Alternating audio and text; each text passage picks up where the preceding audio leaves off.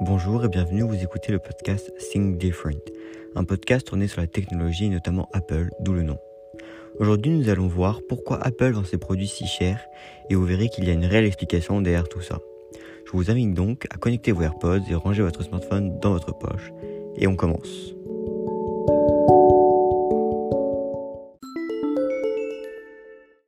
Avant de continuer, j'aimerais évoquer quelque chose. Certes, Apple vend ses produits à un prix élevé, mais depuis deux ans, ils commencent à redescendre la pente et à rendre leurs produits de plus en plus accessibles.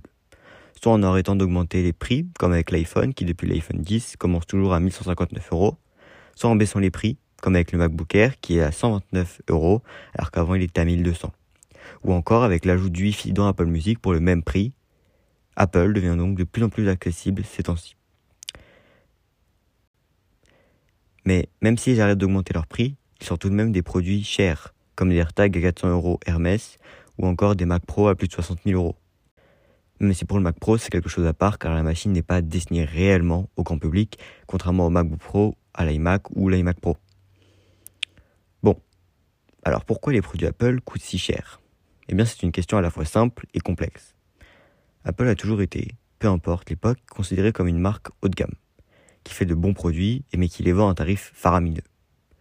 Par exemple, en 2007, lors de la sortie du premier iPhone le 29 juin, Apple proposait leur téléphone révolutionnaire pour la modique somme de 499 dollars en 4 Go ou 599 dollars en 8 Go.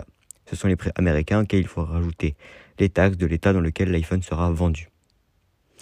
Aujourd'hui, l'iPhone est vendu 999 dollars en 128 Go pour le 12 Pro. Et à l'époque, mettre 600 dollars dans un téléphone, c'était très très cher. Alors qu'aujourd'hui, c'est le prix d'un iPhone reconditionné. Reprenons un fait qui a une grande importance pour répondre à cette question. Apple fait de bons produits, des produits beaux, qui fonctionnent dès la sortie de la boîte, bref, de la bonne cam.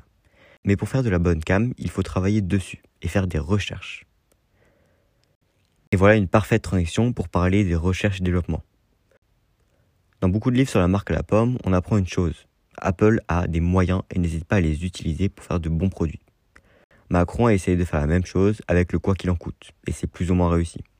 Mais pour en revenir à Apple, ils n'ont pas peur de dépenser des milliards pour que sur votre iPhone, il y ait la possibilité de voir l'état de votre batterie, ou en mode sombre. Tous les anciens collaborateurs d'Apple qui parlent de leurs anciens métiers avaient tous la même impression, celle que chez Apple, les ressources financières sont inépuisables. Le HomePod a par exemple pris 10 ans de recherche et développement avant de voir le jour. Donc, pour vous donner une idée, dans un iPhone 11 Pro Max, vendu 1099 dollars, il y a 490 dollars de composants. Et je pense qu'on peut rajouter 200 dollars de recherche et développement dans chaque iPhone 11 Pro Max, 100 dollars de marketing et 10 dollars dans les vendeurs. On arrive donc à 800 dollars. Et Apple prend ses 300 dollars de marge. 300 dollars de marge, c'est pas mal. Mais on est bien loin des 600 dollars de marge si on ne prend qu'en compte que les coûts de composants. Comme je l'ai dit, le marketing fait partie intégrante du prix d'un produit et c'est ce qui rend les produits chers. Par exemple, en 2015, Apple a dépensé 1,8 milliard de dollars en publicité. 1,8 milliard. C'est énorme. Mais cette année-là, Apple a fait un profit de 237 milliards. Donc finalement, 1,8 milliard, c'est un bon ratio qualité-prix, entre guillemets, retour sur investissement. Apple est aussi reconnu pour faire des pubs incroyables. Dans leur pub, ils ne vendent pas seulement un produit, mais également un style de vie. Donc l'une des premières raisons pour lesquelles Apple est cher, c'est la recherche et développement, et la pub. Mais ce n'est pas la seule raison, il y a aussi une raison sociale. Si vous avez le dernier iPhone, que vous le vouliez ou non, vous serez considéré comme aisé, voire riche auprès du grand public. Exactement comme si vous conduisiez une Lamborghini, que vous habitiez dans une villa, que vous portiez une Rolex, ou alors que vous voyagez en business ou première classe lors de vos voyages dans les airs. Avoir un iPhone, un Mac, des AirPods signifie que vous n'êtes pas pauvre, alors que vous pouviez très bien l'être, comme vous pouvez peut-être être pauvre et voyager en business. Aujourd'hui, tout peut s'acheter à crédit, et chez Apple, le crédit est également disponible. Mais comme on l'apprend dans les livres Inside Apple de Adam Lachinsky, Lachinsky, bon, j'arrive pas à dire son nom, ils vendent des produits beaux, jeunes, cool et frais, pour des gens jeunes, cool, frais et aisés. Donc si vous voulez devenir cool, voire même vous embellir, eh bien vous allez acheter un iPhone. Bien évidemment, vous n'allez pas devenir plus beau parce que vous avez un iPhone 12 Pro, mais quand même, c'est mieux quoi. Pareil avec une Apple Watch 18 carats ou encore Hermès. Lorsque vous achetez ces produits, vous êtes considéré comme riche au lieu du grand public. Mais d'ailleurs, vous l'êtes, puisque quand vous dépensez 18 000 euros dans une montre, vous avez les moyens pour le faire. Ou alors, vous avez pris un crédit. Quelque chose de très intéressant, c'est que les personnes choisies dans les pubs sont souvent la cible de vente. Par exemple, dans la pub de l'iPhone 12, on voit des ados, voire jeunes adultes, tandis que dans celle de l'iPhone 12 Pro, on voit des vidéastes qui partent dans les airs pour aller faire des films. C'est très intéressant de choisir des personnes comme ça, c'est quelque chose qui s'apprend en marketing.